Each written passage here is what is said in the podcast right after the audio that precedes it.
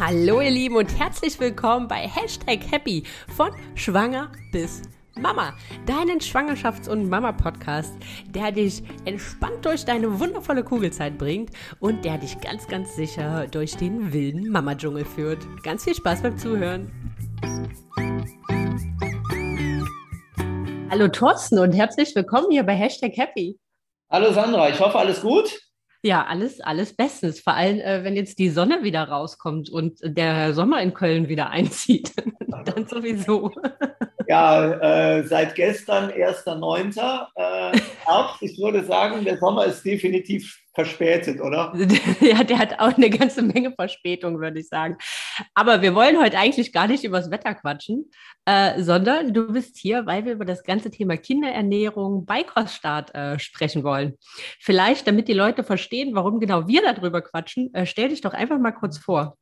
Ja, also mein Name ist Thorsten Tänzer. Ich bin ähm, Gesundheitsexperte. Ich bin äh, von Ausbildung, Grundausbildung ähm, Osteopath, Heilpraktiker und habe mich seit einigen Jahren dem Thema funktionelle Medizin verschrieben. Und in dem Bereich funktionelle Medizin äh, fängt es natürlich auch schon bei unseren ganz kleinen äh, Mitmenschen an, bei den neugeborenen Babys und die Mamas und Papas, die dann äh, da auch in der Praxis sind, die stellen dann auch immer ganz, ganz viele Fragen zum Thema, wie ernähre ich mein Kind richtig, äh, mein Kind schläft schlecht und so weiter und so weiter. Und somit sind wir dann auch irgendwie relativ zügig auf das Thema gekommen, ähm, als du mich mal besucht hast, von wegen äh, ja, Babyernährung und was da äh, alles schieflaufen kann. Richtig, was da alles schieflaufen kann und vor allem, wenn es noch nicht schiefgelaufen ist, was man noch beachten kann. Ja, richtig. Ich glaube, das ist ähm, ganz wichtig und das möchte ich auch nochmal sagen für alle die, die diese Podcast-Folge jetzt vielleicht rückwirkend hören oder im Hinblick auf das zweite Kind oder, oder, oder. Ähm, die werden vermutlich eine ganze Menge Aha-Momente haben, so wie auch ich die hatte. Ähm, ich möchte es mal so ausdrücken. Ihr habt die Chance, nochmal es anders zu machen und ähm, ihr sollt euch nicht schlecht fühlen und wir wollen euch mit dieser Folge kein schlechtes Gewissen machen. Wenn ihr vielleicht die ein oder andere Sache so nicht beachtet habt, ähm, wie wir sie jetzt hier erzählen. Ja, hier nochmal wichtig herauszustellen. Hast du, hast du vollkommen recht und das ist auch ganz wichtig, dort den Wind aus den Segeln zu nehmen, weil ähm, ich meine, ich bin selber Papa ähm, habe jetzt zwar den riesen Vorteil, dass ich mit diesem Thema dann ja auch beruflich genug zu tun habe, aber ich weiß sehr wohl auch durch äh, meine Frau, dass du in dem Moment, wo du ein Neugeborenes hast, äh, denkst du über viele Sachen einfach nicht nach, äh, machst dir keine Gedanken, weil dir einfach auch die notwendige Zeit dazu fehlt. Ja, definitiv. So, und äh, da darf jetzt keiner bitte, der dann diese Folge dann hört, wirklich ein schlechtes Gewissen kriegen, sondern äh, einfach denken, okay, Chance vertan, aber gut, dass ich weiß und ich bin tiptop vorbereitet für das zweite, dritte oder vierte Kind. ja, ganz genau. Ähm, vielleicht geben wir euch mal einen groben Abriss, ähm, über was wir so erzählen. Also wir starten so ein Stück weit äh, am Anfang mit dem ganzen Thema Stillzeit, ähm, Reifezeichen, ab wann ist Zeit für die Beikost, äh, welche Zeichen geben die Kinder, was heißt gute Kinderernährung halt überhaupt. Dann ähm, ja, gehen wir nochmal so ein bisschen darauf ein, welche Lebensmittel, was sollte man beachten, ab welchem Lebensmonat und so weiter. Ähm, und was sind die Auswirkungen von guter Ernährung? Also was kann man damit halt wirklich äh, für gute Grundlagen schaffen. Und zum Ende machen wir nochmal einen Realitätscheck, weil wir beide wissen, dass ähm, Theorie und Praxis manchmal ein bisschen auseinanderfallen und wollen euch auch noch so ein paar Tipps an die Hand geben, wie ihr schnell gut handeln könnt, was Snacks, was Preis und so weiter angeht, wenn man vielleicht nicht immer die Zeit hat, alles selbst zu machen. Genau. Und ich würde sagen, wir starten mit dem ganzen Thema gute. Wollen wir mit gute Kinderernährung, was heißt das, oder mit Stillzeit starten? Äh, ich was macht mehr Sinn? Ich würde tatsächlich mit der Stillzeit anfangen, anfangen, weil da fängt die gute Ernährung fürs Kind ja eigentlich schon an. Ja, das stimmt. Ja, also ähm, das, das Stillen ist so ein, ein, Ding, so wie wir es am Anfang auch mitgekriegt haben, äh, das wird so oftmals so als notwendiges Übel betrachtet, ne? weil die Natur das irgendwie so eingerichtet hat, muss ich es auch machen. Ähm, am Ende ist es aber so, ähm, euer Kind kriegt über das Stillen ganz, ganz viele wichtige Nährstoffe ähm, die einmal super mega wichtig sind natürlich fürs Immunsystem, weil über ähm, das Stillen wichtige ähm, Bakterienkulturen dem Kind zugeführt werden, die äh, wichtig sind für äh, den Aufbau der, der Darmflora und damit halt eben vorbeugen und vorbereiten auch für einen guten Immunstatus. Und was die wenigsten ähm, wirklich so ganz bewusst auf dem Schirm haben über die Muttermilch, äh, werden dem äh, Kind, dem Neugeborenen, über die Nahrung ähm, die wichtigen ungesättigten Fettsäuren zugeführt, die für die Entwicklung des Gehirns von maßgeblicher Bedeutung sind. Das ist nicht unerheblich. Ähm, ich kann auch nur noch mal, also jetzt ist ja, gut, das würde jetzt auch den Rahmen sprengen, wollen wir auch gar nicht zu im Detail darauf eingehen, aber es gibt ja auch immer noch Frauen, die vielleicht nicht voll stillen können, gar nicht stillen können und so weiter und so weiter. Ähm, auch wenn ihr nicht voll stillen könnt und zufüttern müsst mit Pränahrung, das, was ihr geben könnt, ist trotzdem Gold wert. Absolut. Und für diejenigen, die ähm, nicht voll stillen können oder auch vielleicht nicht voll stillen wollen, das gibt es ja auch, ja. Ähm, gibt es äh, für Säuglinge äh, ganz, ganz äh, tolle ähm, Probiotika, äh, die man ähm, zum Beispiel in die ähm, Milch mit einrühren kann, sodass äh, das Neugeborene auf jeden Fall über diese wichtigen ähm, Milchsäurebakterien trotzdem ausreichend ähm, ähm, verfügt und ähm, ernährt wird und man sich dort kein äh, schlechtes Gewissen machen muss, dass man irgendetwas äh, verpasst hat. Das klingt gut, Thorsten. Äh, den Link hätte ich gerne, den würde ich dann nämlich in die Show Notes packen. Ja, den, den schicke ich dir gerne.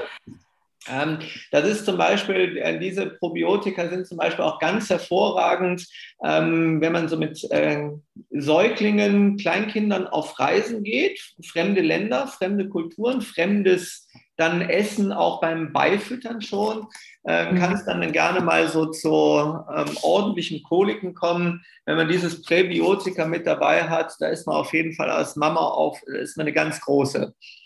ganz groß und hat ganz viel Ruhe. Ja, also äh, es kann den Urlaub wirklich erleichtern. Ja, das ist, aber das ist in der Tat ein, äh, ein echt guter Tipp, ne? Weil äh, klar, wenn du jetzt in andere Länder gehst, Gewürze, ich meine, das merken wir ja schon als Erwachsene, dass das halt manchmal ähm, Auswirkungen hat. Und äh, der kleine, der kleine Magen-Darm-Trakt, der noch gar nicht so ausgebildet ist wie unser, denn äh, vermutlich noch viel, viel stärker. Ja, die Darmflora braucht halt eben eine gewisse Zeit, bis sie sich äh, in einem vernünftigen Rahmen umgebaut hat an die neue Außenumgebung.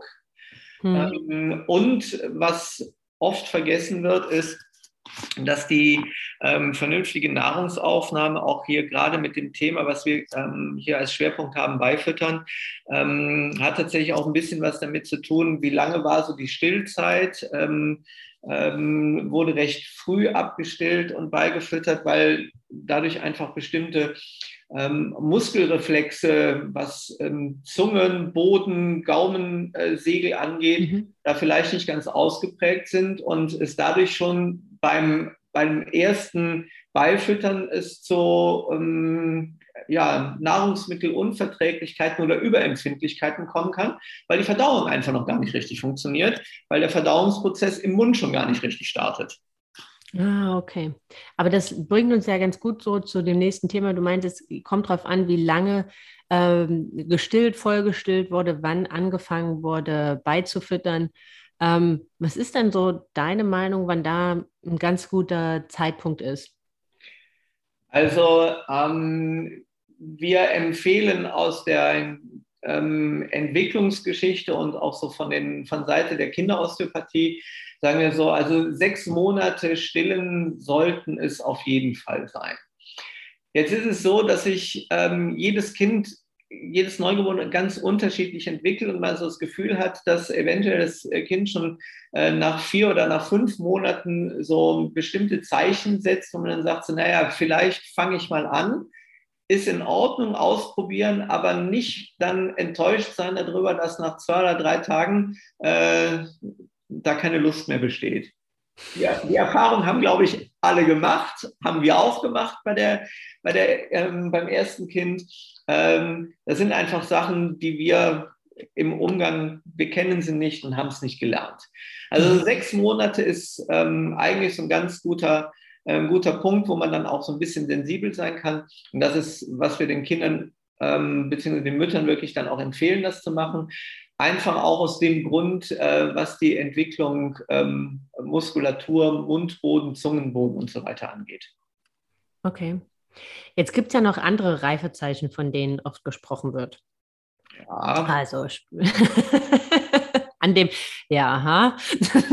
Da gibt, da gibt es ganz viele, weswegen ist so dieses Ja. Also ich habe teilweise von Reifezeichen gehört, äh, die haben wir bei unseren Kindern nie beobachtet, aber das ist das Schöne daran, jedes Kind entwickelt sich zum Glück anders.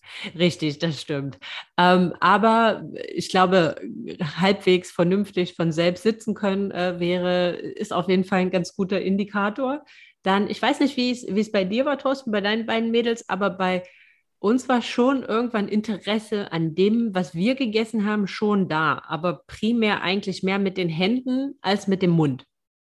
Ja, ähm, absolut bin ich voll bei dir. Meine Frau würde dort auf, auf jeden Fall auch sagen, äh, ja, der Mund war irgendwie da oben, aber eigentlich wurde mit den Händen gegessen. Ja, genau. Ja, ja richtig.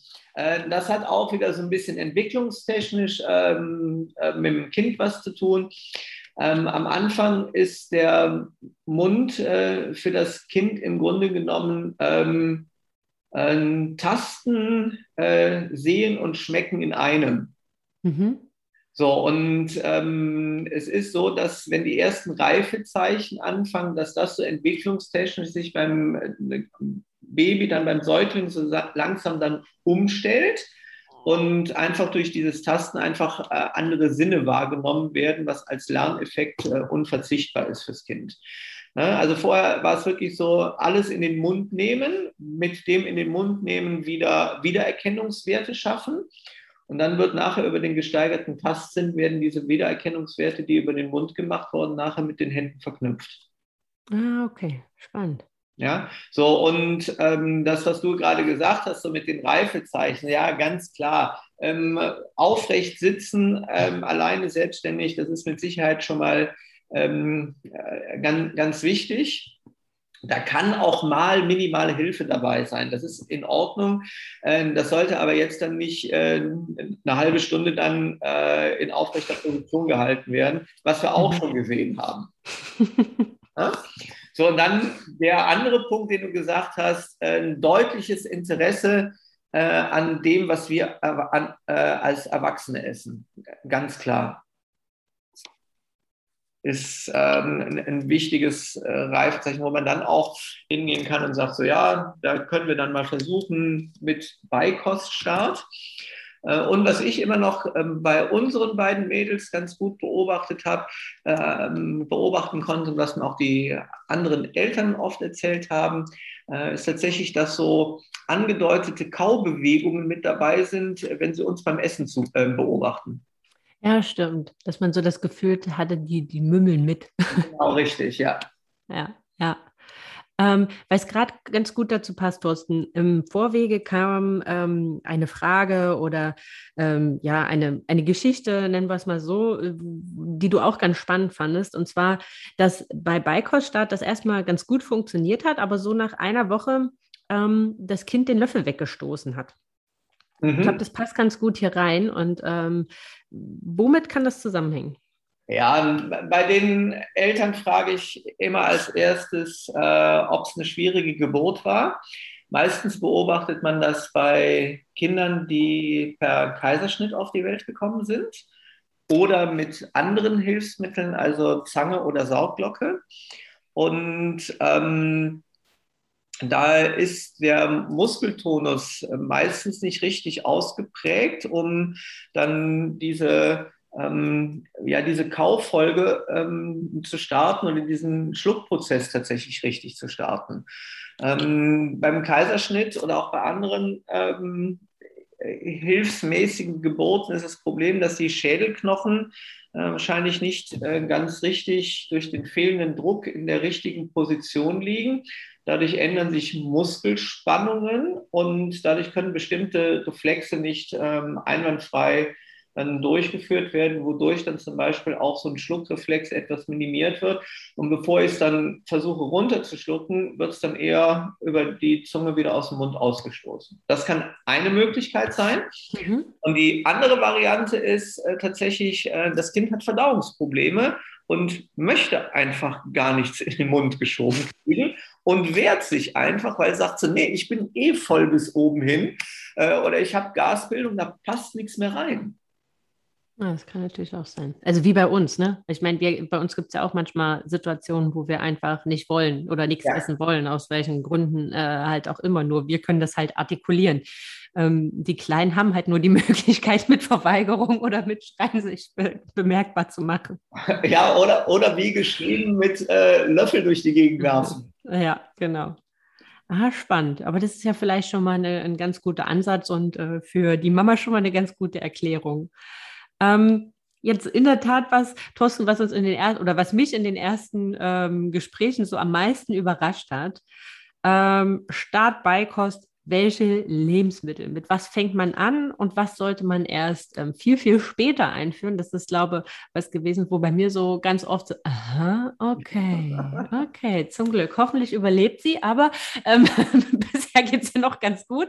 Ähm, das fand ich in der Tat wirklich, äh, wirklich spannend, weil das Gan zum Teil echt weit weg davon weg war, was halt so ja, in den klassischen Beikostgesprächen äh, mit der Hebamme, äh, mit den Merkzetteln und so weiter, dass da doch äh, ein Stück weit davon wegging. Ja. Wie, wie, welche Lebensmittel bieten sich denn da halt an und, und wie sollte man denn halt anfangen? Also, ähm, ich nehme also die Klassiker, die äh, eher so der ungünstigere Start sein können. Ne? Ähm, Nachtschattengewächse sind zum Starten eher ungünstig und zu den Nachtschattengewächsen gehört halt eben gerade eine der beliebten Sachen, die in der Beikost gerne vorkommt. Äh, das sind Kartoffeln. Ja. Okay. So, und ähm, die Frage, die dann automatisch kommt, warum, äh, ist ganz einfach. Nachtschattengewächse enthalten Lektine. Und die Lektine sind für die noch nicht gut funktionierenden, gut ausgebildeten ähm, äh, Verdauungsorgane und gerade für die Darmschleimhäute äh, ist das für, das ähm, für, für, den Säugling beziehungsweise eine Beikost sehr schwierig, kann nicht gut verarbeitet werden. Und dadurch kann dann tatsächlich das Risiko entstehen, dass man dadurch ähm, Allergien züchten kann die dann auch eventuell dann im äh, späteren Alter sich dann als Heuschnupfen oder auch als Lebensmittelunverträglichkeiten eventuell herauskristallisieren können. Okay.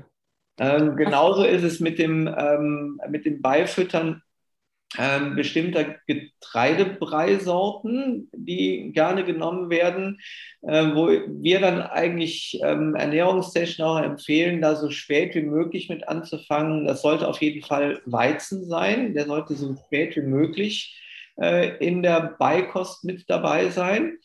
Ähm, beim den Dinkel sehe ich auch etwas kritischer, aber nicht ganz so kritisch wie den Weizen, was oft nicht ähm, ganz bewusst ist, Dinkel enthält von Natur aus mehr Gluten als Weizen.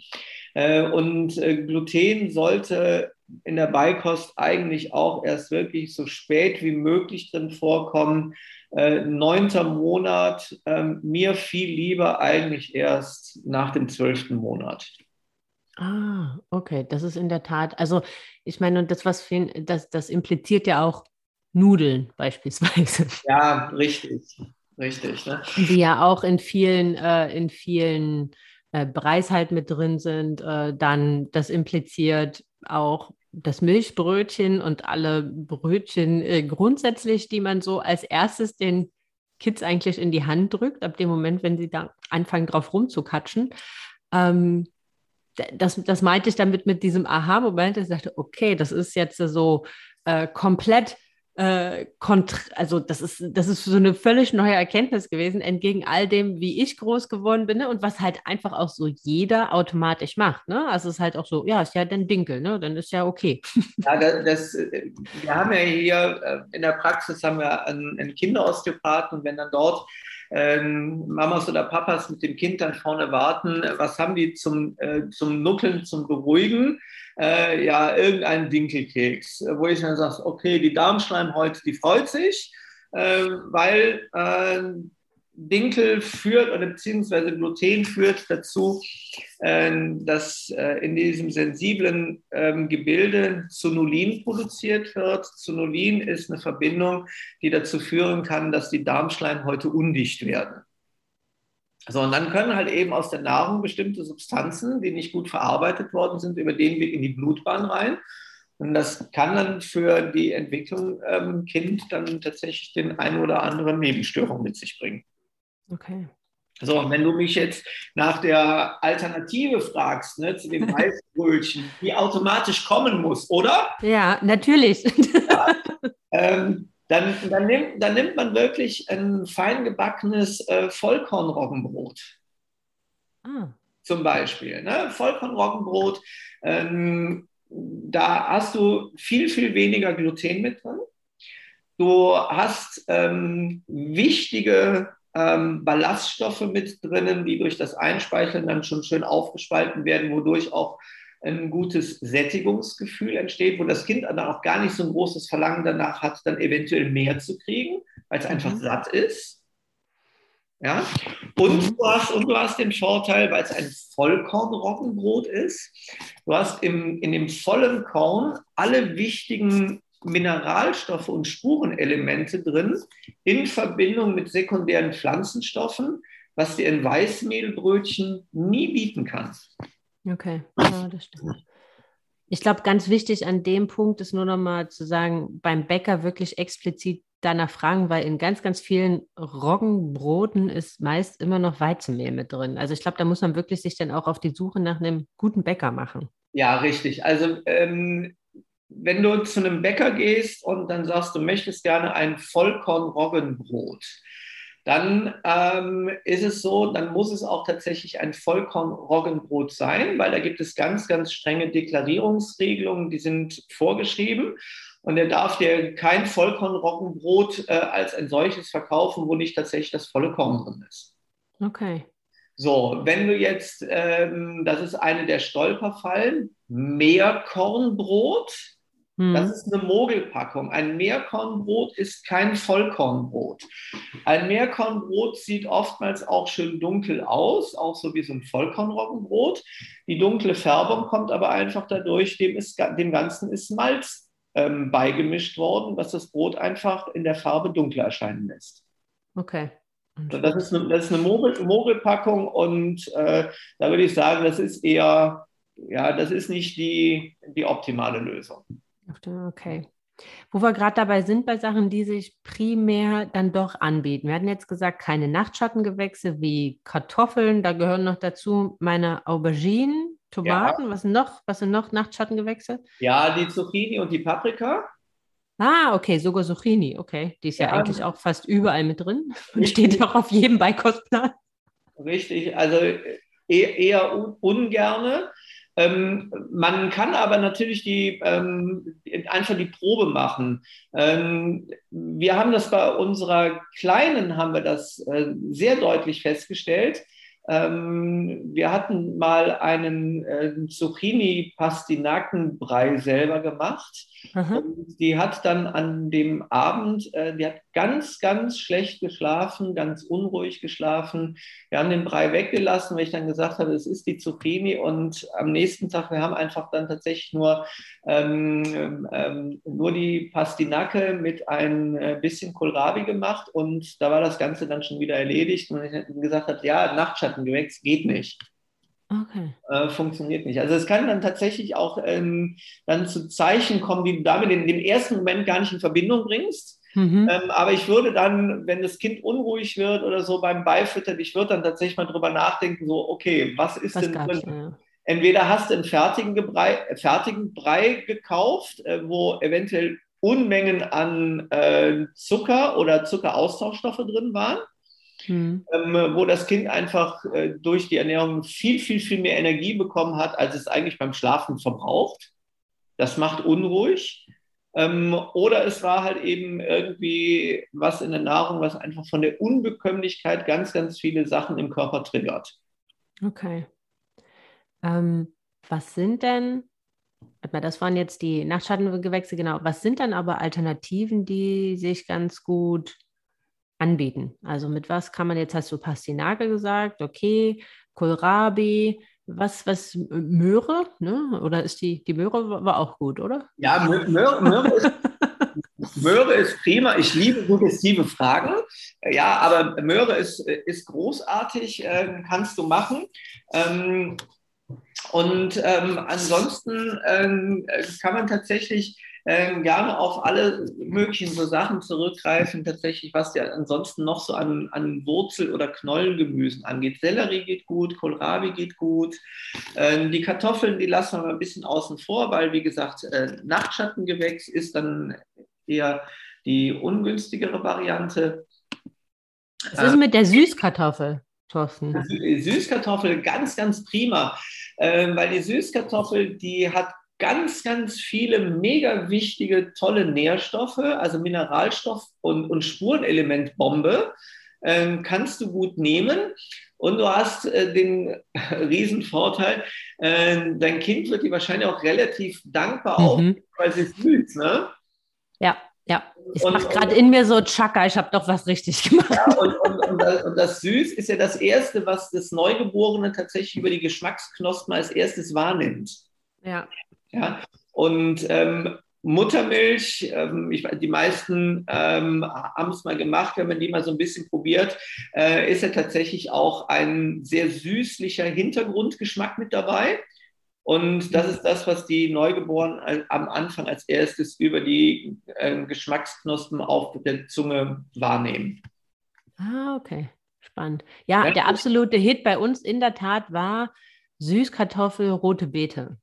Ja, großartig. Also das ist, ähm, das ist Bombe pur. Ähm, Mineralstoffe einmal, was die, was die Süßkartoffel angeht und dann in der roten Beete äh, auch nochmal ganz, ganz tolle Sachen äh, für, für Eisenzufuhr, für Bildung rote Blutkörperchen. Äh, phänomenal. Rezept direkt reinhauen und sagen alle Mamas einmal hier Gläschen abfüllen, gut ist. Ja, und es gibt unsagbar witzige Bilder. ja, Aber man muss dazu sagen, man sollte die Kernseife, die Gallseife direkt in der Nähe haben oder beim Essen auf Kleidung umschwenken, die man dann auch immer trägt oder nicht mehr braucht. Ja, es kann äh, mit der Zeit kann es hübsche Patina geben. ja, ganz genau. Ähm, was ich noch mal ganz, nee, eine Sache noch, bevor wir auf die Zubereitung kommen, äh, Thorsten. Was ist denn mit so diesen ganzen gehypten Pseudogetreidesachen, also Quinoa, Amaranth, Buchweizen und Co. Ja, würd, würde ich auf jeden Fall den äh, echten Getreidesorten äh, zum Beifüttern erstmal bevorzugen. Ah, okay. Äh, weil sie haben tatsächlich eine relativ gute Mineralstoffdichte. Sie haben ganz ordentliche Anteile an Ballaststoffen und sie haben den riesen Vorteil, ähm, alle diese Pseudogetreiden, sie sind gluten- und lektinfrei. Und da freut sich jede Darmschleimhaut ähm, eines ähm, kleinen Erdenbürgers drüber, ähm, der die erste Beikost äh, mitbekommt. Das ist, das ist prima. Den einzigen ähm, Punkt, den ich da vielleicht so anmerken möchte, achtet bitte nur darauf, ähm, wo diese Pseudogetreide herkommen. Mhm. Ähm, einfach aus dem Grund, ähm, na, zum einen natürlich ökologischer Aspekt äh, weiter Anfahrt äh, oder ähm, Transportwege, ähm, aber auch dann tatsächlich wegen des Anbaus, weil ähm, aus manchen Regionen einfach die Schwermetallbelastung extrem hoch ist. Und es gibt mittlerweile hervorragend Quinoa, Amaranth, äh, was auch in Deutschland angebaut wird. Ah, okay, super. Also ja, das, da ist, nur, das ist eine kleine, eine kleine Randnotiz, ähm, weil das zu viele nicht wissen. Äh, Quinoa Amaranth wird meistens mit äh, Süd- und Mittelamerika in Verbindung gebracht. Äh, es wird auch hier in Deutschland mittlerweile angebaut, kann man super benutzen. Okay, super. Ähm, jetzt sind wir beim Zubereiten und wenn wir beim Zubereiten sind, ähm, impliziert das so ein Stück weit, dass du ein starker Verfechter bist davon, das selbst zu machen und nicht die fertigen Gläschen zu kaufen. Wie kommst du denn jetzt auf die Idee? Ja, ich weiß nicht. also so ein Gläschen zubereiten ist ja recht einfach. Also ich habe mit meiner Frau zu Hause da tatsächlich mal einen kleinen Contest gemacht. So, und, bin ich gespannt. Ähm, ja, du hattest ja ähm, so in, in, deinem Kanal ja so ein paar Vorfragen gestellt. Mhm. Und ähm, da war dann halt eben auch die Frage, ja, wenn die Zeit mal knapp ist. So, und es kam die Frage, ob die Beikost denn immer erwärmt sein sollte, mhm. ähm, wie zum Beispiel Problem, wenn man unterwegs ist. Ja. So, also eigentlich ja, immer erwärmt, weil die Magenschleimhäute ähm, vom, äh, vom Baby, die sind recht empfindlich und da sollte halt eben jetzt nichts Knallkaltes rein. Ja. Weil das kann dann auch schon mal zu Koliken führen ähm, weil der Körper dann auf einmal tatsächlich hingeht und vermehrt schnell sehr Magensäure viel produziert und Gärgase bildet. Hm. Günstig, vor allen Dingen, wie du eben schon angemerkt hast, äh, Baby kann das nicht kommunizieren. Mhm. So. Und den Contest, den ich mit meiner Frau gemacht habe, war tatsächlich, kriege ich es schneller hin, einen ähm, Brei zu kochen oder sie das Gläschen warm zu machen? Und es war unentschieden. Ah. Ja, okay, also, jetzt bin ich gespannt. Also, also? Es ist, es, ist, es ist wirklich kein großer Zeitvorteil, jetzt das Gläschen im Warmwasserbad warm zu machen äh, oder eine Möhre zu nehmen, die einmal grob mit einer Bürste einmal abzuschrabbeln, äh, links und rechts einfach Anfang und Ende abzuschneiden ähm, die klein, äh, kurz klein zu schneiden, ein bisschen warmes Wasser, Topf, Möhre rein, kurz aufkochen lassen einmal mit dem Pürierstab durchjagen. Geht, okay. geht, ganz, geht ganz schnell und es ist wirklich kein riesen Zeitvorteil. Und äh, wenn ich, wenn ich das dann nehme und dann vergleiche, dann sage ich, äh, selbst wenn ich 15 Sekunden Zeit verliere, dann nehme ich lieber die 15 Sekunden Zeit ähm, und weiß, was drin ist und habe nicht irgendwelche ähm, Ersatzstoffe dann mit drinnen, die dann gerne deklariert werden mit natürlichen Aromastoffen, ähm, die nämlich gar nicht natürlich sind, denn auch die natürlichen Aromastoffe werden im Labor hergestellt. Ah, okay. Vielleicht nochmal, Thorsten, was muss man dann bei der zu, bevor wir jetzt nochmal darauf gehen, der Vorteil von selbstgemachten Brei, was muss man dann bei der Zubereitung beachten? Jetzt meintest du, in ein bisschen Wasser kochen. Wie ist denn so das Thema Kochen oder Dämpfen? Ja, jetzt ging es ja hier mit dem Kochen tatsächlich um den Kontext. Hm? Ich musste irgendwie gucken, dass die Möhre schnell weich kriegen. Ne? Ja, genau. Wollte gerade sagen, weil mit dem Dämpfen dauert das ein bisschen länger. Oh, äh, hast du mich jetzt auf dem falschen Fuß erwischt. Also es ging hier nur um den Contest. Okay. okay. So, ansonsten äh, tatsächlich dämpfen. Ähm, es macht absolut Sinn, wenn man äh, dahin geht, sich bei ähm, eBay, Achtung Schleichwerbung, äh, eventuell mal einen Dampfgarer äh, dort zu ersteigern oder sich einen preiswerten Dampfgarer zu kaufen. Macht absolut Sinn, wenn man sich die Zeit nehmen möchte, dem, äh, zum Beifüttern die Preis tatsächlich selber zu machen. Denn beim Dampfgaren hast du den riesen Vorteil, dass zum Beispiel die wichtigen Spurenelemente äh, Magnesium, Kalium, äh, Calcium, Zink äh, nicht im Kochwasser verschwinden.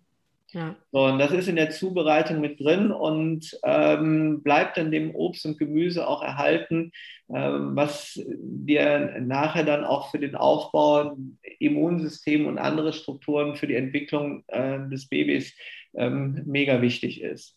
Das ist in den, ähm, in den äh, fertigen ähm, Beifütterungssachen äh, sind die Sachen als sehr kritisch anzusehen und die kommen dann auch nicht in großen Mengen drin vor. Okay. Ähm, kann man was totdämpfen? Äh, ja, äh, klar. Äh, das geht auch.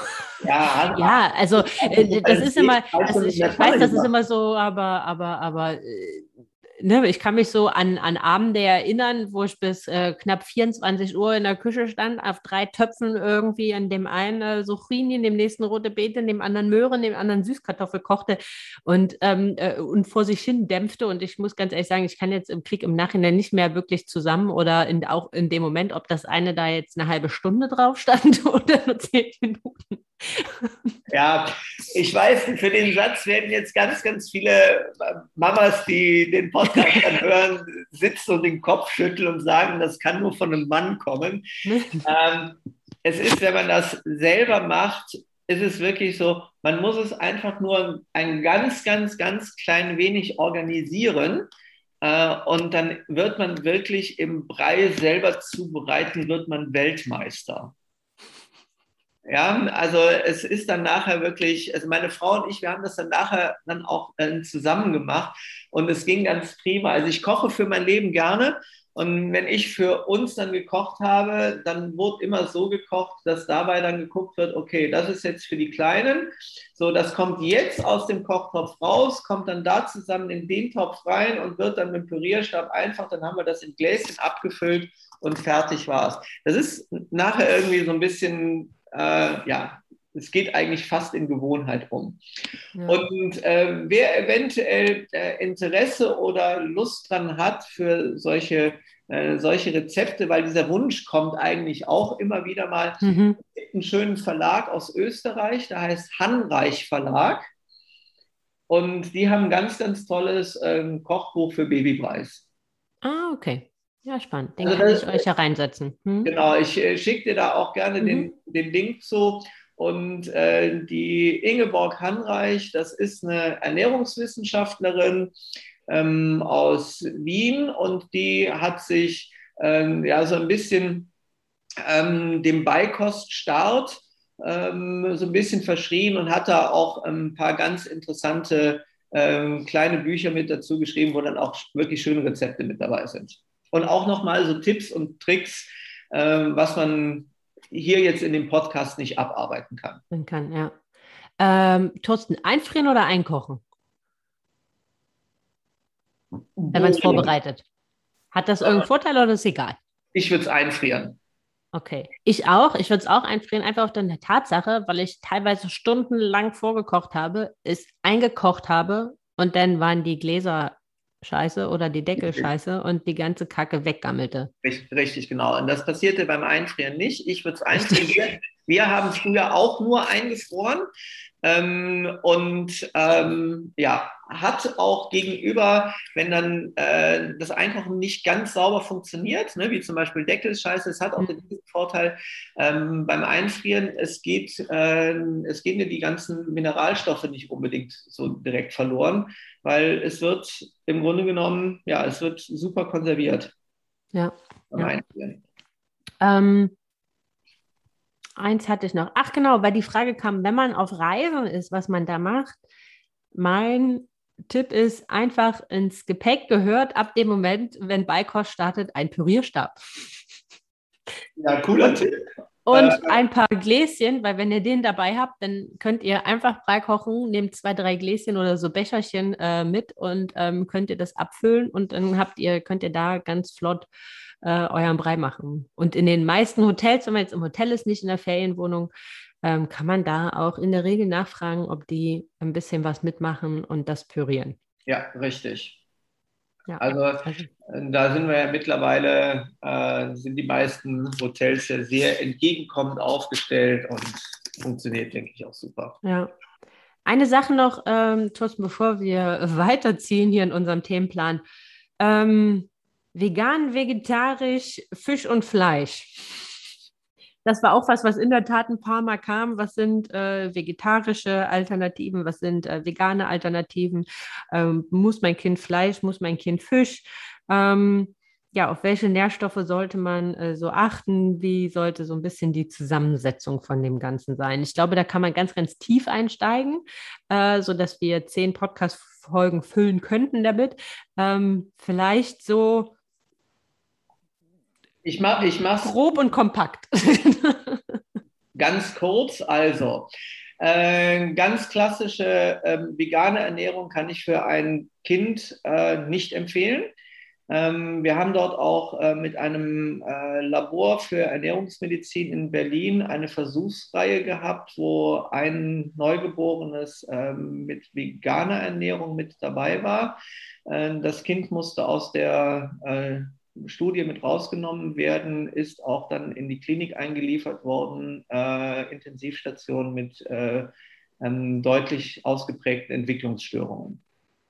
Oh Gott. Also da mache ich dann einen Punkt und da bin ich dann auch raus, kann ich nicht empfehlen äh, und ähm, fertig. Bei vegetarischer Ernährung ist so, äh, darauf aufpassen, Vitamin B12 ist nicht ganz unwichtig äh, daran zu ach, darauf zu achten, ähm, sollte schon sein, ähm, Vitamin D ähm, ist heute in Deutschland eigentlich eh Standard, braucht man nicht drüber zu reden. Und ansonsten eigentlich bei der vegetarischen Ernährung darauf äh, gucken, dass ich ähm, so abwechslungsreich wie möglich mache und ab einem bestimmten Zeitpunkt dann auch gucke, dass äh, gute pflanzliche Eiweißquellen mit dabei sind ähm, aus Hülsenfrüchten. Bei den Hülsenfrüchten bitte nur darauf aufpassen, äh, entweder schon fertig eingeweichte benutzen ähm, oder tatsächlich über Nacht einweichen, auch wieder wegen der ähm, Schadstoffe, die zum einen in der Schale sein können und auch wegen anderen unverdaulichen Substanzen, die für das Kind äh, unangenehme Folgen haben könnten für die nächsten zwei, drei Tage nach der Aufnahme. Okay. Ah, okay. Und Fisch und Fleisch, ein Must oder ein Nice to have? Ähm, wenn man es ähm, äh, entwicklungstechnisch Mensch sieht, die letzten 9000 Jahre, dann ist es so, dass es in bestimmten Abständen empfehlenswert ist. Aber da dann bitte drauf gucken, qualitativ wirklich absolut hochwertig. Je dunkelroter das Fleisch, umso besser. Äh, mhm. und bei Fisch bitte darauf achten, äh, dass es äh, Fisch ist, der wirklich aus dem Wildfang kommt, nicht aus irgendwelchen Zuchtbereichen. Ähm, und bitte nicht, was gerne immer wieder in Kindernahrung beim ähm, Beifüttern, auch in den Preis gerne mal, wenn er so ähm, mit tierischen Produkten, es sollte bitte nicht der Pangasius drin vorkommen. Okay. Der Pangasius ist ähm, ein Fisch, ähm, der ist schon lebendig so tot, äh, wie das, was du nachher eigentlich auf dem Teller liegen hast. Eine schöne bildliche Vorstellung. Genau dieses Bild musst du dir dabei behalten, weil nicht anders ist es. Okay, okay. Ähm, supplementieren bei Beikost, um Babys, Kleinkindern ja, nein, sollte man das machen? Also jetzt angenommen, jemand möchte sein Kind vegan ernähren und möchte halt die anderen Nährstoffe supplementieren. Ja, ähm, die wichtigsten Supplemente dann mit Sicherheit ist einmal das, was ich eben gesagt habe, ist äh, Vitamin B12. Mhm. Ähm, das gibt es hervorragend äh, in flüssiger Form, kann man super in den Brei mit reinmachen. Da bitte dann nur bei den Herstellern gucken, äh, wie viel Mikrogramm äh, dann das ist pro Pipette oder sonstiges und sich mit dem Hersteller in Verbindung setzen, was sie für die, was sie für Kleinkinder oder Beikost, was sie als Dosierungsempfehlung ähm, angeben, weil das steht meistens nicht in den äh, Beipackzetteln mit dabei. Ah, okay. Und das ist tatsächlich von Hersteller zu Hersteller auch ganz unterschiedlich.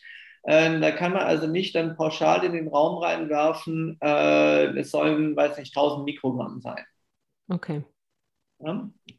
Okay. So, ähm, ansonsten ähm, was ich eben schon gesagt habe, über ein Großteil wird eigentlich schon gut über die äh, Nahrung aufgenommen. Der wichtigste, der wichtigste Punkt, der tatsächlich äh, als Supplement mit dazugehört, sind die Omega-3-Fettsäuren. Okay. Die gehören in jeden Babybrei mit rein, ob ich den selber koche oder ob ich einen fertigen äh, mache, weil es dann halt eben gerade da ist. Aber da gehört ein Esslöffel Omega-3-Fettsäuren rein, weil das ist das Wichtigste, was das äh, Kind in der Entwicklungsphase fürs Gehirn benötigt. Wo ist das denn drin? Wie kriege ich das denn da rein? Also zum einen gibt es ganz, ganz tolle ähm, Omega-3-Öle, die auch in der, äh, für die Babyernährung geeignet mhm. sind. Gibt es einen ganz, ganz tollen Hersteller, äh, den man hier auch super in Deutschland beziehen kann. Äh, man kann äh, durchaus auch Leinöl mal mit benutzen. Ähm, und ansonsten, ähm, wenn es dann über feste Nahrung in Form dann zu Brei gemacht wird, ähm, alle fetten Seefische. Okay. Ähm, Algen, Algenöle mhm. Ähm, äh, ist hervorragend und dann fängt es schon an, ein bisschen dünn zu werden. Ne? Dann okay. sind wir schon an der Grenze angekommen. Die klassischen Beikostöle, die man so im DM und Co. kaufen kann, okay, oder lieber Finger weg? Mogelpackung. Boah, ähm, tatsächlich, tatsächlich drauf gucken. Ähm, wenn zum Beispiel äh, da explizit drauf steht, enthält viel Vitamin E, mhm. äh, dann würde ich es wahrscheinlich im Regal drin stehen lassen, äh, okay. weil ich weiß nicht, welches Vitamin E drin ist. Und ähm, bevor Mama dann im äh, äh, im Handy bei Google nachgeguckt ist, ob es das richtige Vitamin E ist oder nicht, dann lieber stehen lassen. Okay. okay und, ich, und ich würde dann lieber im Reformhaus wirklich hingehen äh, und dort ein reines Omega-3-Öl holen mhm. äh, oder äh, das Omega-3-Öl nehmen, wo wir hier auch in der Praxis wirklich ganz hervorragende Erfahrungen mit äh, haben, weil es wirklich eine ganz, ganz tolle äh, Qualität hat und eine hohe äh, Bioverfügbarkeit hat und zur Not ein gutes Leinöl nehmen. Okay. Das, das, was ihr nutzt, kannst du mir ja als Link auch nochmal mitschicken. Ja, gerne. ähm, da sind wir auch schon, eigentlich ist ein ganz guter Übergang. Äh, Thorsten, Relevanz, gute Ernährung. Was kann man dann damit Gutes tun? Oder was hat das denn für Auswirkungen, wenn man ähm, ja, sich damit ein bisschen beschäftigt, gewisse Sachen beachtet, es vielleicht auch selbst macht, ähm, so ein bisschen auf die Zusammensetzung achtet, was man gibt. Was kann man denn damit Gutes tun seinem Kind? Also bei der optimalen oder für die optimale Kinderernährung tatsächlich ähm, Baby, Kleinkind ähm, ist einfach wirklich die einzelnen Entwicklungsphasen optimal zu äh, unterstützen. Und das, was sich in den ersten zwei Jahren äh, am deutlichsten entwickelt und die größten äh, wichtigen Prozesse stattfinden, ist das Gehirn. So, ähm, wir, ich hatte das kurz erwähnt. Man hat bei Untersuchungen der Nabelschnur mal die, den Fettsäuregehalt gemessen und man konnte dann anhand des Fettsäuregehaltes der Nabelschnur die Denkleistung berechnen, die das Kind mit acht Jahren haben wird. Crazy. Und äh, deswegen kann ich euch allen Mamas, allen Papas nur raten, ähm, achtet während der Schwangerschaft schon darauf, äh, genügend Omega-3-Fettsäuren selber aufzunehmen. Mamas, die stillen, bitte auch gucken, während der Stillzeit ausreichend Omega-3-Fettsäuren nehmen. Euer Kind wird es euch am Ende in allen möglichen Phasen danken und ihr könnt wirklich umgehen. Da gibt es auch tolle Studien ähm, aus einem äh, Institut für Kinderernährung aus England, äh, die zeigen, dass man dort zum Beispiel das Problem ähm, ADHS-Entwicklung äh, deutlichst minimieren kann. Okay. Ja, ja ich, ich kann mich noch gut daran erinnern, dass mein Mann mich, also ich konnte, glaube nach der Schwangerschaft lange, lange keinen Lachs mehr sehen. weil der mich die ganze Schwangerschaft jede Woche mindestens zweimal mit Lachs, äh, mir Lachs vor die Nase gesetzt hat und irgendwann, ich konnte ihn einfach nicht mehr sehen in allen Varianten. Ja, äh, die Geschichte, die gibt es bei uns zu Hause auch. okay. und, und, zwar, also ich, hab, also ich habe äh, sämtliches an Lachsgerichten äh, gemacht, was das Portfolio hergab. Und ganz lustig ist die Geschichte dann dazu, wir sind dann mit unserer Großen das erste Mal dann in den Urlaub geflogen nach Menorca. Und an dem Abend vor dem Flug habe ich dann auch nochmal ein leckeres Lachsrezept gekocht. Ähm, meine Frau hat wirklich den ganzen Flug lang gekotzt. Und sie sagte, es lag nicht am Fliegen, es lag an diesem scheiß Essen. Äh, ich mag Lachs nicht mehr sehen und ich werde sämtliche Fischgerichte im Hotel werde ich umgehen. Ja, ich kann, ich kann dem sehr, sehr gut nachfühlen. Okay. Noch heute ist so, Lachs unbedingt, brauche ich unbedingt. das ist zwei Jahre her. Okay, also Omega-3-Fettsäuren kriegst du ja zum Glück auch in anderer Form. Lachs sein. Äh, nutzt, nutzt einfach die ganze Palette. Ja, genau. Ähm, noch eins, äh, bevor wir auf so die Alternativen äh, gehen, denen, denen man sich halt auch mal bedienen kann. Ähm, Thorsten, äh, man könnte wahrscheinlich auch eine ganze Podcast-Folge füllen, aber Zucker, Zuckerersatzstoffe und Smoothies, das sind noch so äh, drei Sachen, auf die ich gerne noch kurz eingehen äh, möchte, weil das ja immer wieder, zum einen Zucker ist ja ein riesen diskutiertes Thema, vor allem äh, unter Mamas. Ähm, und dann aber auch das Thema Smoothies. Mhm. Okay. Also, ähm, bei Zucker muss man unterscheiden äh, zwischen Zucker in der natürlichen Form und dem raffinierten Zucker. Mhm. Der raffinierte Zucker hat einfach den Nachteil, er, er äh, enthält keine Mineralstoffe, mhm. ist also von der von der Nährstoffdichte äh, wirklich ganz unten zu sehen. Mhm. Ähm, was den Fruchtzucker angeht, ja, das ist in Ordnung, sollte aber auch nicht in rauen Mengen sein. Und man sollte dann bei den Obstsorten dann vielleicht darauf achten, dass man sich mal so eine kleine Tabelle im Netz anschaut äh, mit Obstsorten, die eine niedrige glykämische Last haben. Mhm. So. Die Banane, die würde da jetzt zum Beispiel dann rausfallen, sehr beliebt, ne? Ähm, aber die hat einfach, die hat viel zu viel Zucker und das, was dort dem Kind dann in der kurzen Zeit auch mit der Banane an Energie zugeführt wird, ähm, kann das in dem äh, Alter wirklich noch nicht verarbeiten. Zucker per se oder Kohlenhydrate, was dann im Körper dann umgewandelt wird in Glucose, ist per se jetzt erstmal nicht schlecht, ist nicht ungesund, sondern wird auch benötigt tatsächlich für eine gute Darmentwicklung, wird auch benötigt, dass es äh, im Gehirn immer mit genügend Energie versorgt wird. Es sollte aber halt eben nicht in rauen Mengen sein. Okay. So. Ähm, was ich immer gerne als äh, Tipp gebe, wenn man bestimmte Sachen selber macht, ähm, als kleinen Goodie, um es ein bisschen süß zu machen, äh, einen natürlichen Zucker nehmen, äh, der nennt sich Degalaktose. Und die Degalaktose, die hat ganz hervorragende Eigenschaften, ist nämlich pures Futter für die Darmbakterien. Und äh, damit pflegen wir vom Kind die Darmschleimhäute.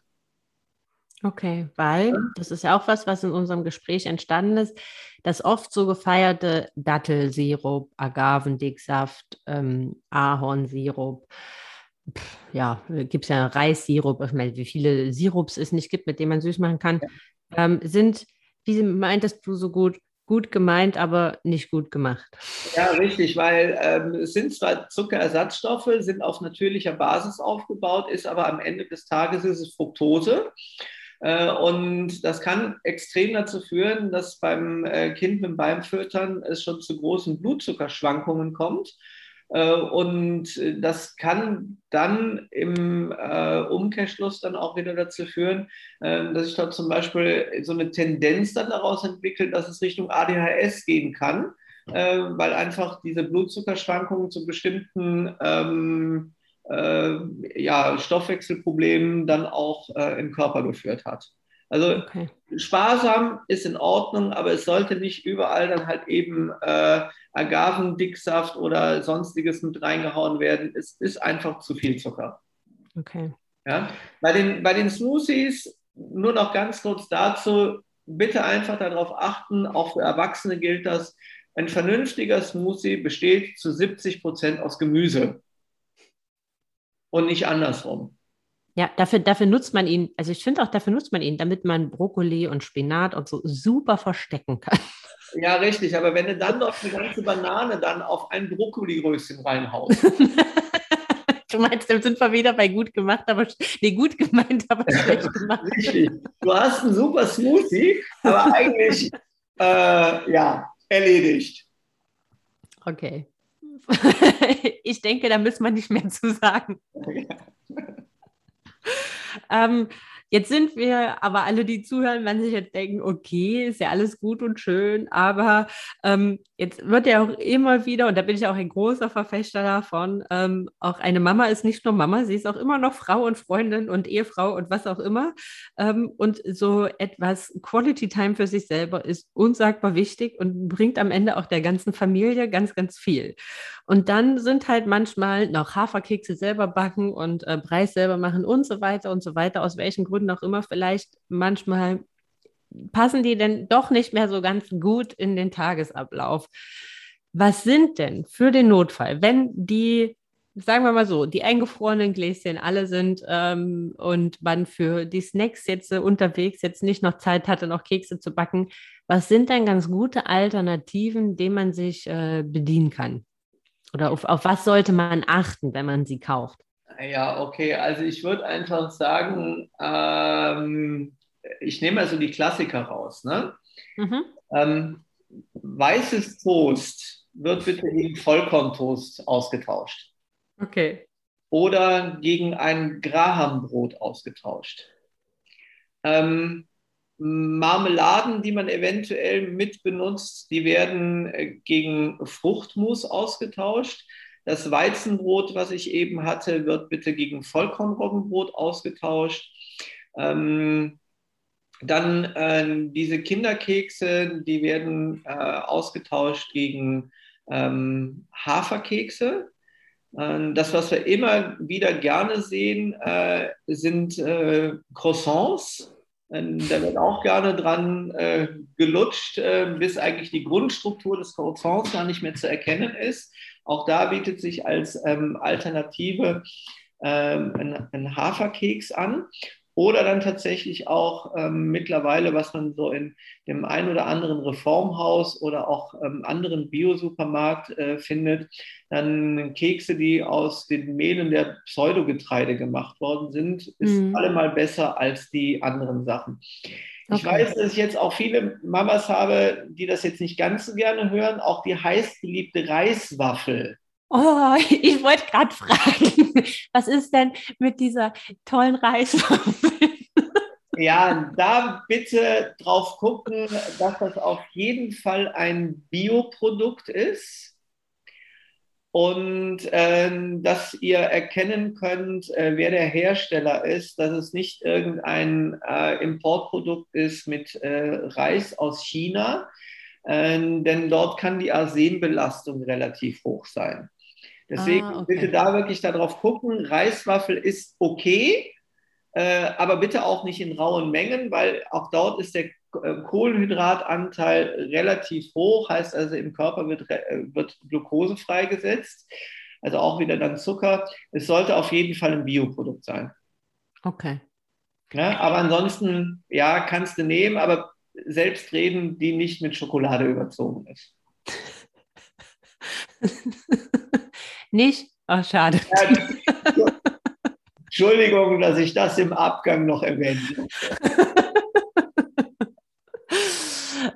Ah, ja, ich glaube, äh, damit hat man jetzt ganz gut. Ich glaube, dieser Tipp äh, im, im, im, Biomarkt hier nach Keksen so aus äh, Pseudogetreiden, ähm, also Buchweizmehl und so zu suchen, ich glaube, das ist ein ganz guter, ganz guter Hinweis, weil ich glaube, das wird man in der Tat äh, ganz gut, finde ich, äh, finde ich. Also ich nehme auch mal an, dass diese ganzen Knusperstangen und die ähm, so Dinkel Knusperstangen und so, dass die auch nicht wirklich ähm, der Knaller sind. Dinkel steckt ja schon drin.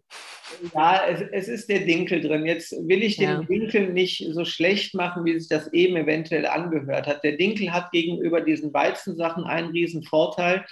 Ähm, es fehlt ein, ähm, eine Substanz drinnen, die die Bekömmlichkeit tatsächlich ähm, ähm steigert, mhm. äh, was im Weizen nicht drin ist. Das ist das sogenannte ATI.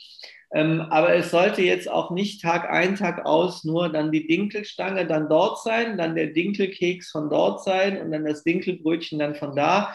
Greift dann bitte lieber wirklich auch auf diese Alternativen zurück, wie zum Beispiel so ein Vollkornroggenbrot. Äh, und die gibt es ja auch dann fein gemahlen, sodass das halt eben gar nicht äh, mehr aussieht wie ein, ein, ein Pumpernickel oder sowas. Und das essen die Kinder, wenn man sie direkt dran gewöhnt, essen das genauso gern wie alles andere auch. Ja. Alternativen schaffen, testen, testen, testen, testen. Und, und, ausprobieren und äh, dann machen es die meisten eigentlich eh schon super. Und je weniger weiterverarbeitet, je weniger Industrie hintersteckt, ne, umso besser ist es. Umso besser. Ähm, wenn man mal einen Brei braucht, fertig. Mhm.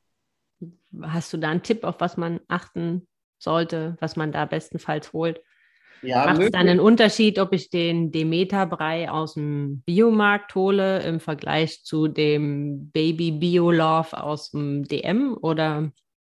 Ja, macht auf jeden Fall schon mal einen Unterschied, einfach wenn du drauf guckst, äh, welche Zusatzstoffe drin sind. Mhm. Ähm, dann macht es auf jeden Fall schon mal einen Unterschied, wie weit äh, Omega-3-Fettsäuren mit zugeführt sind, bei dem einen, mhm. bei dem anderen. Äh, es macht einen Riesenunterschied, wenn du drauf äh, schaust, äh, wie viel Zucker zugeführt ist. Das sind so die Klassiker, weil du musst überlegen, ähm, Zucker gehört zu den natürlichen Geschmacksverstärkern. Mhm. So, und mhm. äh, dadurch kannst du natürlich, wenn du mehr Zucker zuführst, kannst du natürlich von der eigentlichen Grundsubstanz, kannst du natürlich einsparen, dafür kannst du das Produkt natürlich nachher billiger verkaufen. Ja, klar. Ja, das ist ein großer Unterschied. Und dann der wichtigste Unterschied ist äh, in den Preis, wo dann halt eben wirklich dann drauf ähm, geachtet werden. Man, man, muss dann einfach mal kurz lesen. Ähm, der Gemüseanteil sollte recht hoch sein und der Obstanteil sollte recht niedrig sein. Mhm. Bei den Gemüsesorten kann das dann auch wirklich äh, gerne so sein. Da dürfen dann auch schon gerne mal ein paar Hülsenfrüchte drin sein, wie zum Beispiel Erbsenbrei oder äh, Bohnenbrei. Das darf mhm. gerne drin vorkommen, äh, einfach wegen der pflanzlichen Eiweiße. Und wenn es dann bei den Gläschen Richtung Getreide geht, dann sollte halt eben kein Weizen drin sein. Okay. Ich glaube, das ist ja schon mal äh, ganz hilfreich so ja. beim, beim, beim Gucken. Thorsten, eine Sache noch vielleicht zum Schluss, weil ab einem gewissen Punkt, äh, spätestens mit Beginn bei der Tagesmutter oder in der Kita, hat man ja so viele Ernährungssachen gar nicht mehr selbst in der Hand. Und aufgrund der Kita, ähm, Mangel an Kita-Plätzen, muss man ja auch so ganz ehrlich sagen, ist man ja auch manchmal, hat man auch manchmal gar nicht wirklich die Wahl, dass man jetzt sagen kann, okay, ich mache jetzt ein Auswahlkriterium. Ähm, der Kita ist jetzt auch das Ernährungskonzept der Kita oder der Ernährungsplan. Ähm, was kann man denn da kann man am Wochenende dann wieder was gut machen, was vielleicht unter der Woche äh, nicht so gut gemacht wurde? Ja, kann, kannst du immer, indem du einfach dann für einen vernünftigen Ausgleich sorgst mit äh, frischen Produkten und den eben erwähnten Omega-3-Fettsäuren. Mhm. Ja? Und äh, ganz klar in der Kita einfach auch, auch wenn es denen in der Kita vielleicht dann mal auf den Wecker gehen sollte, einfach ein offenes Wort sprechen, dass bestimmte Fertigsoßen bitte dann nicht äh, genommen werden sollten äh, fürs Kind. Aber wenn ihr zu Hause schon angefangen habt mit dem Kind ähm, am Esstisch so unterbewusst so ein bisschen Ernährung zu steuern, sie werden im Kindergarten eh anfangen, nicht alles zu essen, weil sie es einfach nicht schmecken, weil sie nicht trainiert worden sind darauf. Hm, okay. also sie entwickeln dann gegenüber bestimmten Sachen einfach eine natürliche Abneigung, ähm, weil wir es als Eltern schon gar nicht äh, so konditioniert haben. Und das wird sich dann auch, wenn die im Kindergarten sind, dann äh, eigentlich fast schon verselbstständigen, dass es gar nicht äh, mit Genuss gegessen wird, sondern sie probieren es einmal und dann lassen sie es liegen, weil es nicht schmeckt, weil sie es nicht kennen. Okay. Puh, das war eine ganze Menge Input, Thorsten. ja, wir, wir hatten vorher schon gesagt, äh, das, das kann ein Wochenpodcast werden. Genau. Ähm, aber ich glaube, es waren ganz, ganz viele äh, wertvolle Impulse auch dabei, die jeder äh, für sich mitnehmen kann und ähm, die, glaube ich, nochmal ganz viel so im Alltag einfach nochmal einen Denkanstoß geben, vielleicht an der einen oder anderen Sache, ähm, an der einen oder anderen Moment einfach eine Alternative zu nutzen, über das nochmal nachzudenken. Und deswegen dir an der Stelle schon mal ein, ein riesengroßes Dankeschön äh, für deine Zeit und für dein Wissen, was du hier mit uns geteilt hast. Ähm, ich nehme auf jeden Fall eine ganze Menge noch davon mit, was ich, äh, was, was wir jetzt halt auch nochmal anders implementieren können oder nochmal anders machen können. Ähm, dafür auch nochmal vielen, vielen äh, lieben Dank für deine Zeit und ja, vielleicht hören wir uns ja auch nochmal einfach zu einem anderen Thema. Ja, ich danke dir, dass ich das mit dir machen durfte. Hat mega Spaß gemacht. Äh, war, äh, waren schöne Fragen da und ja, gerne auch auf ein nächstes Mal. okay, gut, ihr Lieben. Dann äh, wünsche ich euch noch eine schöne Woche und bis in 14 Tagen.